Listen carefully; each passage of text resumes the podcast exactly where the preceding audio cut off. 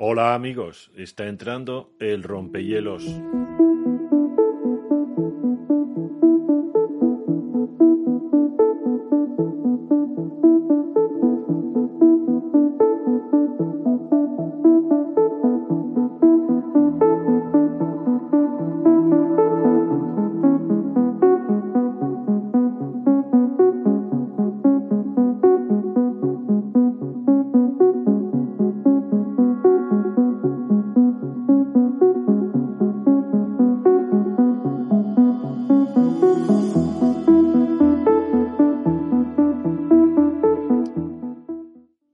Podcast número 1. Presentación. Contenidos.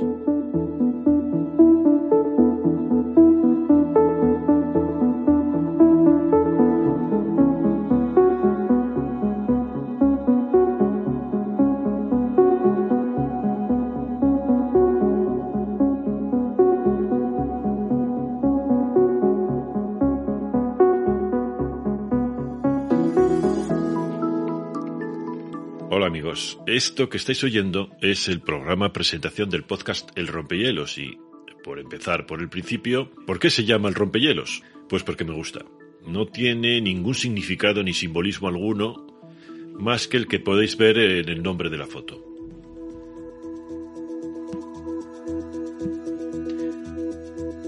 A la hora de buscar una imagen siempre he tenido en mente la del rompehielos Endurance de Shackleton, que es la que veis al frente del podcast. Ahí estará hasta que la quiten, si es que la quitan por algún problema que podría ser de copyright. A partir de aquí se pueden buscar significados y simbolismos, pero no os engañéis, no tiene ningún significado ni simbolismo oculto. Simplemente me gusta la imagen. Es una cuestión estética y de emoción personal. Es una imagen que para mí es muy poderosa de lo que representa el espíritu humano. Y quizá ahí esté la razón de por qué me gusta y eh, del porqué de la temática de este podcast, el espíritu humano. Y bien, vayamos entonces a la parte mollar de esta presentación. ¿De qué va este podcast? Más allá de esa generalidad de el espíritu humano. Pues eh, la primera intención es que trate de los temas que a mí me gustan, que son los relacionados con la ciencia, pseudociencia, historia, pseudohistoria. Todo el mundo tiene en mente, eh, bueno, la mayoría de la gente tiene en mente el concepto de la medicina como un todo que trata a las personas, las cuida y las cura. El problema aparece a la hora de definir personas. También los términos cuidar y curar, pero sobre todo el término persona. ¿Esa persona un ente biológico puramente? ¿Es la unión de espíritu y cuerpo? ¿Existe el alma? ¿Qué creéis que os diga? Yo lo tengo claro, pero no de una forma concreta. No tengo una verdad objetiva. Es una verdad subjetiva. El problema es que no existe, en mi opinión, la verdad subjetiva. La verdad es verdad o no lo es. Y en mi opinión solo existe una verdad. Y existe siempre. El hecho de que no podamos demostrarla o la desconozcamos no quiere decir que no exista esa verdad. Y ahí está la diferencia entre la ciencia y lo que no es ciencia. Por ejemplo, la filosofía, la religión, o si lo prefieren, yo lo prefiero, el humanismo. El estudio del ser humano, solo o en grupo, conviviendo, no puede entenderse como ciencia en el sentido de verdad objetiva, de exacta y natural, también ahí está la verdad sobre el relativismo. El relativismo es el gran mal de nuestros tiempos y otros anteriores también, pues niega la verdad. Nada vale, entonces todo vale. Es una falsedad, y para entender este punto de vista os pondré un ejemplo que para mí es casi ley de vida. El autor Michael Connelly, para mí el mejor escritor vivo de novela negra y uno de los mejores escritores vivos actuales en cualquier género, es autor perdón por la repetición, de una serie de novelas sobre un detective policía que se llama Harry Bosch. Este policía es la esencia de lo que para mí debe ser un profesional, un profesional que se encarga, trabaja o su ocupación es la persona, las personas. Para él, o policía, todas las personas cuentan y cada caso es único y excepcional. Este es el lema de vida para mí más importante que aplica Harry Bosch. Ese es mi lema de vida. Todo el mundo cuenta o nadie cuenta. Pero bueno, estábamos con lo de humanismo y lo del humanismo y su definición. Vayamos ahora con el término ciencia. Igual que definimos más o menos humanismo, definamos ciencia.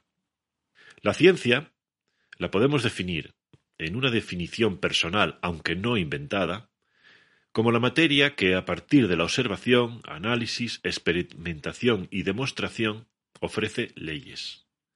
Las leyes son la verdad, la única y objetiva verdad que puede ser demostrada, repetida y siempre aplicable a la realidad.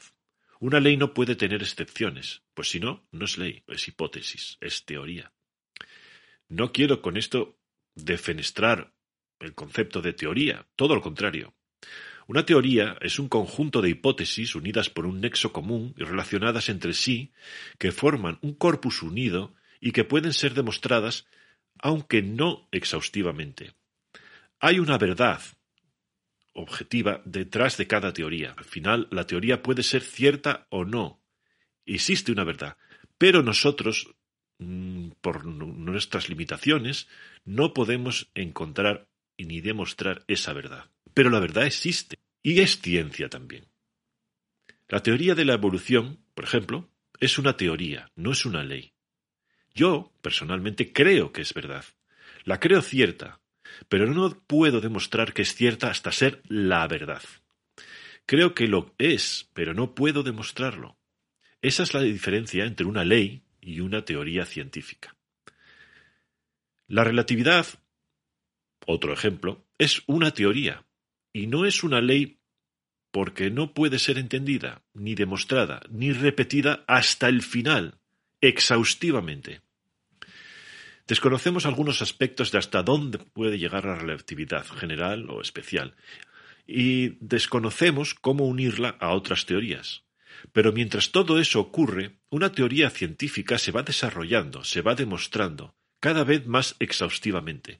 Y en el momento en que hayamos alcanzado esa exhaustividad, la teoría pasará a ser ley, porque habremos encontrado la verdad. Y no por ello deja de ser menos científica. Quizá nunca lleguemos en vida a alcanzar el final de una teoría y que ésta pase a ser ley, pero lo intentamos y creemos en ella. Nadie hoy, nadie con un mínimo de credibilidad en ciencia, duda de que la teoría de la relatividad o de la evolución acabarán siendo leyes, pero no sabemos ni cuándo ni cómo. Quizá debamos reformar, rehacer o corregir algún aspecto, pero también quizá no lo veamos en nuestra vida. Ni Darwin ni Einstein lo vieron en las suyas, y algunos aspectos de sus propuestas se tuvieron que reformar, en vida o después. Einstein vio cómo algunos aspectos de su relatividad especial se pudieron probar como ciertos más allá de tu razonable. Pero algunos no. Algunos aspectos de la relatividad general todavía no encajan, sobre todo con otros aspectos de la física cuántica. Lo veremos si Dios quiere en un futuro, pues hablaremos, cómo no, de ciencia y también de pseudociencia.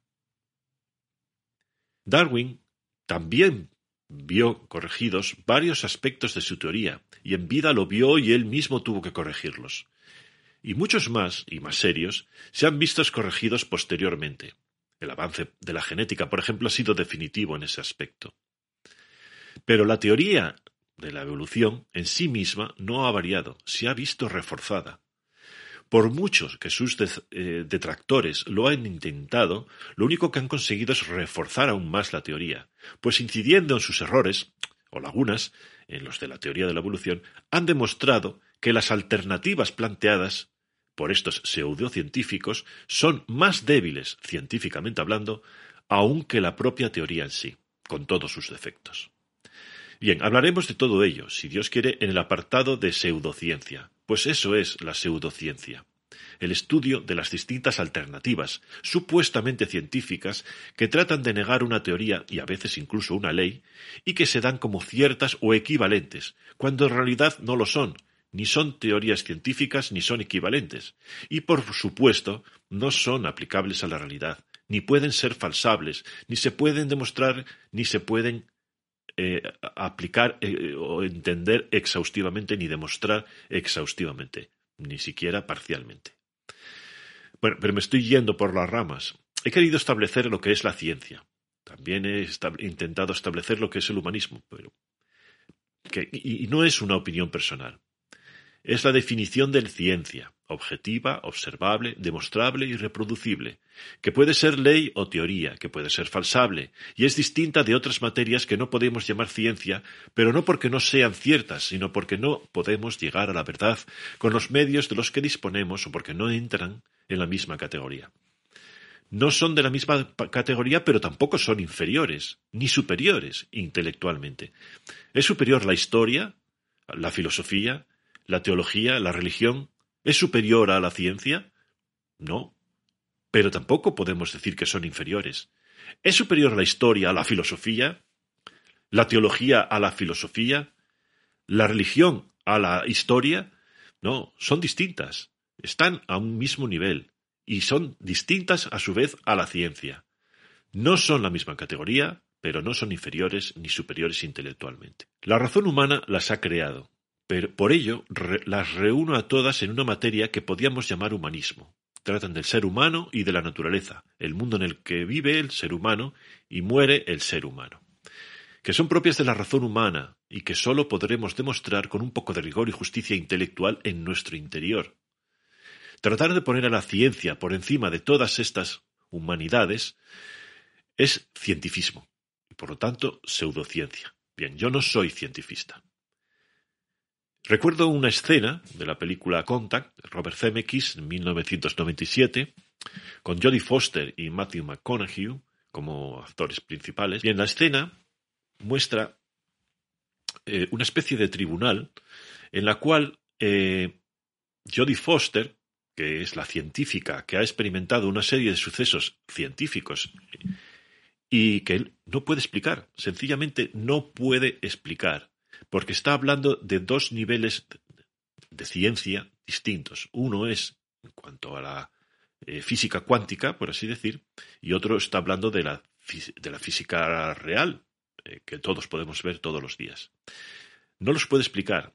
Por lo tanto, eh, mm, y sin embargo ella al final de, de su exposición, cuando ve que no la creen, dicen, ustedes no me creerán, pero a mí me ocurrió. Yo lo he visto, lo he vivido y no estoy loca. Yo creo lo que me pasó. Al salir del tribunal, eh, Jodie Foster mantiene una conversación con Matthew McConaughey, que es un pastor protestante, sobre el que ha tenido una serie de conversaciones acerca de la existencia o no de Dios, de por qué Matthew McConaughey cree en Dios. Y Matthew McConaughey, perdón por la pronunciación, Matthew McConaughey le dice que él cree en Dios porque es algo íntimo, personal, que él sabe que existe, aunque no lo pueda demostrar, y que como es algo íntimo, él lo único que intenta transmitir es la percepción que él tiene de Dios, que sabe positivamente que existe, y que para él no hace falta una demostración, pues él lo vive en su interior. Bien, el paralelismo con, la, con el intento de Jodie Foster de explicar al tribunal lo que ella ha vivido en cuanto a una discordancia de tiempo que es física y que es científica, la concordancia con los hechos es la misma. Y entonces Jodie Foster, al salir del tribunal, le dice a Matthew McConaughey algo así parecido a pero yo sé que existe. Y Matthew McConaughey le dice yo te creo. Es una escena que a mí me parece perfecta porque están eh, manteniendo la verdad que para cada uno de ellos existe en su interior y que saben que han vivido y que el hecho de que no sepa explicarlo no pueda eh, eh, satisfacer los entendimientos de los demás no quiere decir que no exista, sino que ellos no lo saben explicar. Pero para ellos existe y saben que existe. Y nadie puede decir que no sea así. Bien, esto es la fe. Y esto es de lo que trata el humanismo, de la razón humana íntima y personal que cada uno eh, cree o entiende.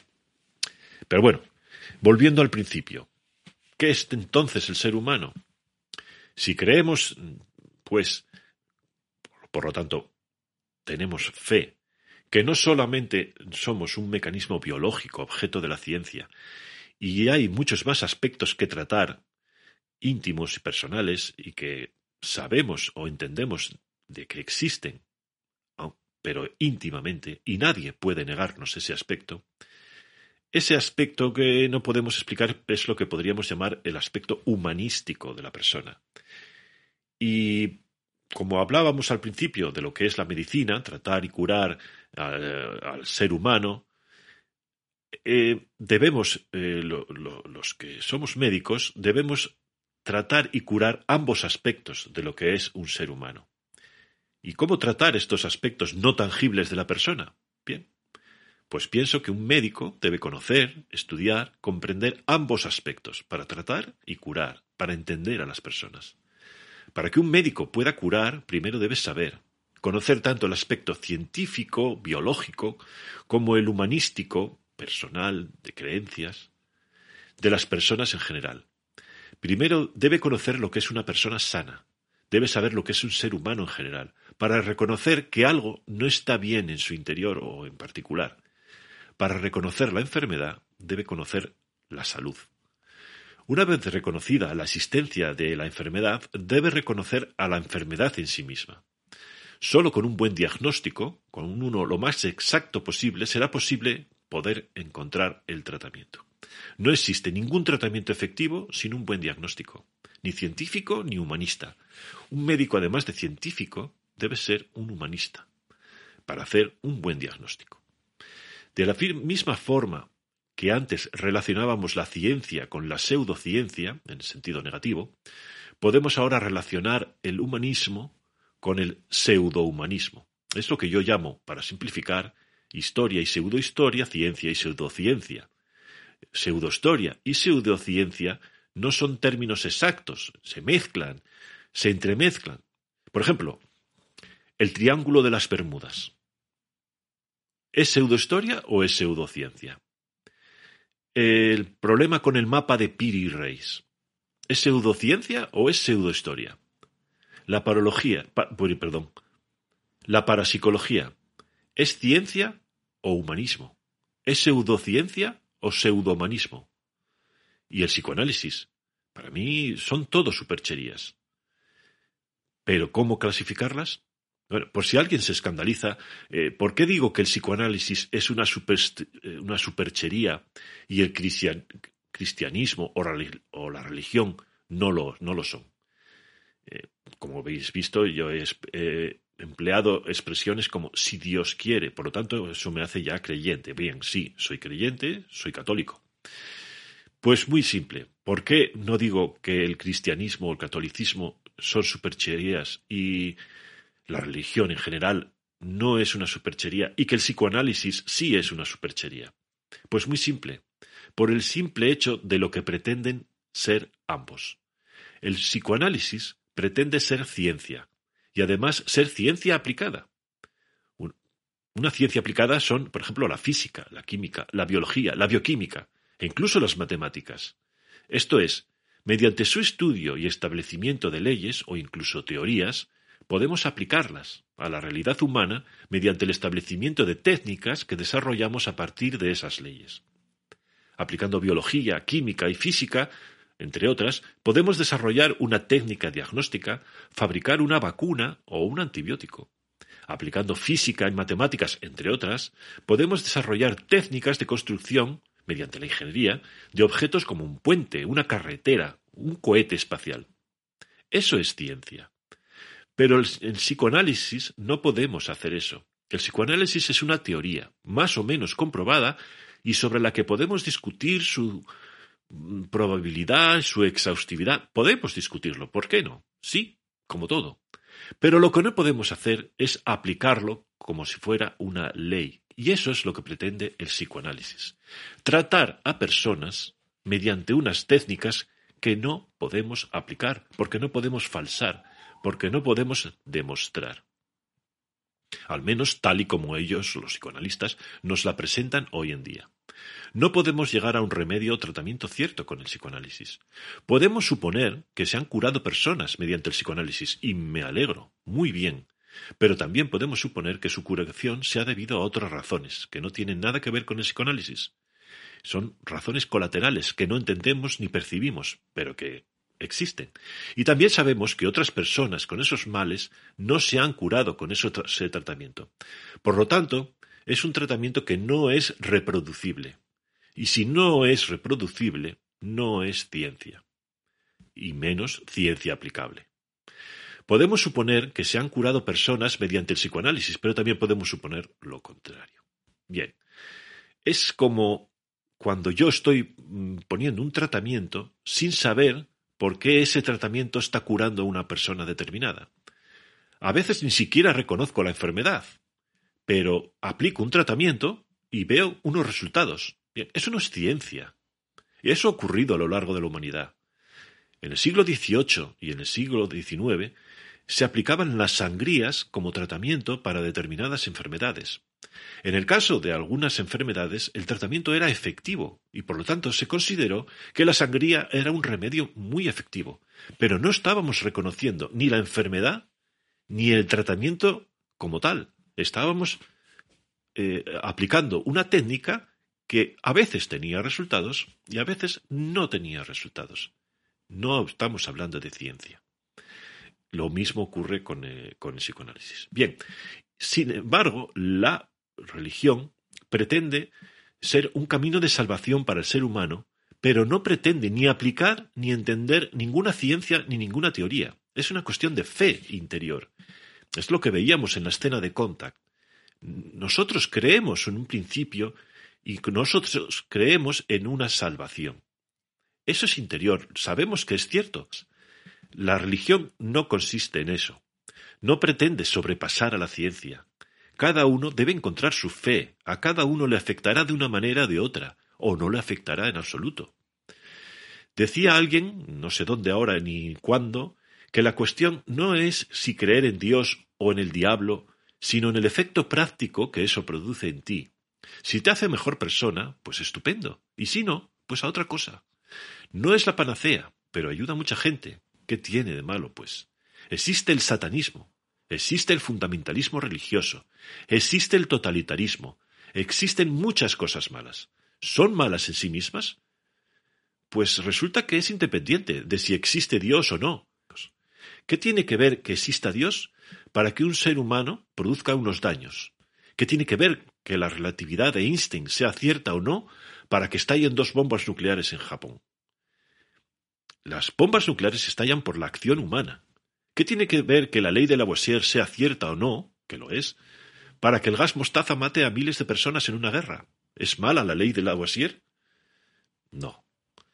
Y así podríamos seguir ad infinitum. La pretensión de la religión, del cristianismo, islamismo, judaísmo, budaísmo, lo que quieras, la pretensión de la religión no es que el hombre mate, construya bombas, masacre poblaciones, no es que un papa sea un criminal o que un profeta aniquile o esclavice a un pueblo. La pretensión de la religión es que el ser humano sea feliz consigo mismo y en algunas eh, religiones en particular alcance, alcance perdón, la salvación eterna. La pretensión del psicoanálisis sin embargo, es curar enfermedades. Esa es la diferencia. Luego los resultados, de acuerdo a sus pretensiones, son lo que son. Y una sirve y la otra no. Pero simplemente por el objetivo que ellas mismas se marcan. Bien, trataré de hablar de todo esto. Mm, lo intentaré, al menos lo intentaré. Y podremos profundizar en lo que, en lo que he dicho. Pero bueno, una vez establecidas las bases de lo que es este podcast, eh, creo más o menos aclarado, eh, eh, aclarada esta pretensión, pero partiendo de la misma base que comentábamos antes, ¿qué debe saber o conocer de ese aspecto humanístico para que un médico pueda tratar a una persona? Bien, además de científico, el médico debe ser humanista. Por ello, además de ciencia, este podcast tratará de todos los aspectos que acompañan a la persona y que no son pura biología. Pues esto es historia, historias, pseudohistoria y temas de actualidad. Algo así, mm, vamos a inventarnos un término, pero que va a ser nuestro término inventado de cabecera, humanismo científico. me gusta. Y Tampoco le busco exactitud, pero queda bien, ¿no? Humanismo científico. Entremos ahora en los aspectos colaterales y o aclaratorios. Como habéis podido comprobar o suponer, soy médico y por lo tanto científico. Intento ser humanista, pero no soy ni cientifista ni soy un extraterrestre. ¿Qué quiero decir con esto? Cuando digo que soy científico, que no cientifista, estoy diciendo que soy científico en el sentido profesional, práctico, y como queráis llamarlo. Trabajo con la ciencia, en este caso la biomédica. Soy cirujano. Y considero la ciencia como una obra humana colosal, pero no considero que la ciencia sea la Biblia moderna, sobre la cual tenemos que vivir y trabajar todos porque lo dice la ciencia. No, eso es ser cientifista. Y no soy extraterrestre tampoco. Esto es, vivo en el mundo, sé lo que pasa, intento saber lo que pasa. Vivo en una cultura particular, la occidental, europea, y tengo mis creencias religiosas, que soy católico, ideológicas y políticas. No soy relativista. Creo que hay una verdad, y que esta verdad puede estar disimulada. Creo que hay unos principios básicos, que son leyes, que no se deben violar y que se deben respetar. Llámalo fe, llámalo ideología. No es política. La ideología no es política. La política es la puesta en práctica de una ideología previa, más o menos matizada y adaptada al medio. O sea, es todo lo contrario a una ciencia. Bien, pues de todo esto tratará este podcast. Intentaré tratar también, si puedo, de temas de actualidad, como pueden ser el coronavirus, las vacunas y temas que ocurren y que interesan en cada momento, o que puedan eh, llegar a interesar, eh, en cierta forma, aunque no sean de actualidad, desde el punto de vista científico. Y queda por fin hablar del tema técnico. Bien, eh, estoy yo solo por ahora. No puedo hablar tampoco de periodicidad no soy multitarea. Eh, tengo mi trabajo y tengo mi dedicación a mis pacientes, a mi profesión. No sé tampoco qué voy a hacer con la música. Iré viendo con el tiempo y aprendiendo, pues el problema del copyright está muy serio y muy confuso. No tengo medios técnicos y no quiero arriesgar a hacer una inversión al principio. Iremos viendo y progresando con el tiempo. Os prometo que si esto marcha, eh, iré mejorando, iré progresando tanto en el aspecto técnico como en el de dedicación. Por todo ello os pido paciencia y si os interesa en número suficiente, iré mejorando y actualizando. Así que, bien, este es el final. Paciencia y comprensión. Paciencia y comprensión. Y veremos a dónde vamos.